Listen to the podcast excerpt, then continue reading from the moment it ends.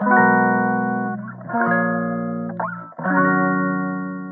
んにちは、ジャパコです。忙しいと調子こいているジャパソンの代わりに配信します。ジャパコ、若名で、もっと可愛い名前を募集中です。ジャパソン的には、ジャパは名前につけたいらしい、ナルシストですね。今日のテーマは、まずは受け入れる。です。耳の痛いような話かもしれません。でも実際に前に進むためにはまずは、目をつむいたくなるような現実を受け入れる必要があります。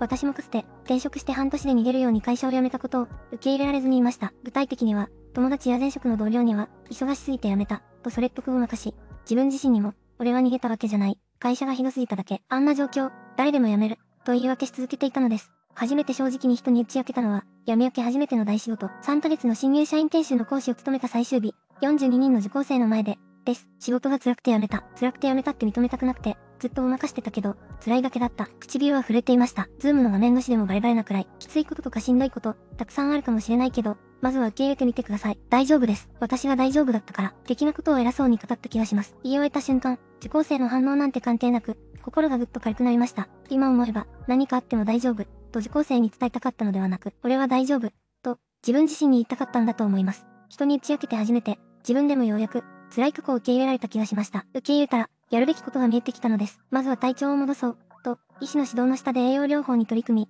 毎朝散歩して、夜は日をまたぐ前に寝ました。活力が戻ってきて、ウェブライターとしての活動を始めたのはその3ヶ月後、2019年9月4日のことです。何かを変えたいのなら、まずは、現実を受け入れることから、見たくないものから目を背けていては、現実は、人生は変えられません。当時、俺は病んでなんかいない、と言っていた自分に、一言言えるなら、頑張れ、でも、大丈夫、でもなく、こう言います。逃げるな、と、おしまい。ジャパコによる朗読、どうだったでしょうか？収録前に、ジャパソンに試しに何度か聞いてもらったのですが、こんなに上手なら、俺も話さなくてよくない、と言っていました。感想等、コメントいただけると、私はもちろん、ジャパソンも喜びます。では今日も、頑張っていきましょう。以上、ジャパコでした。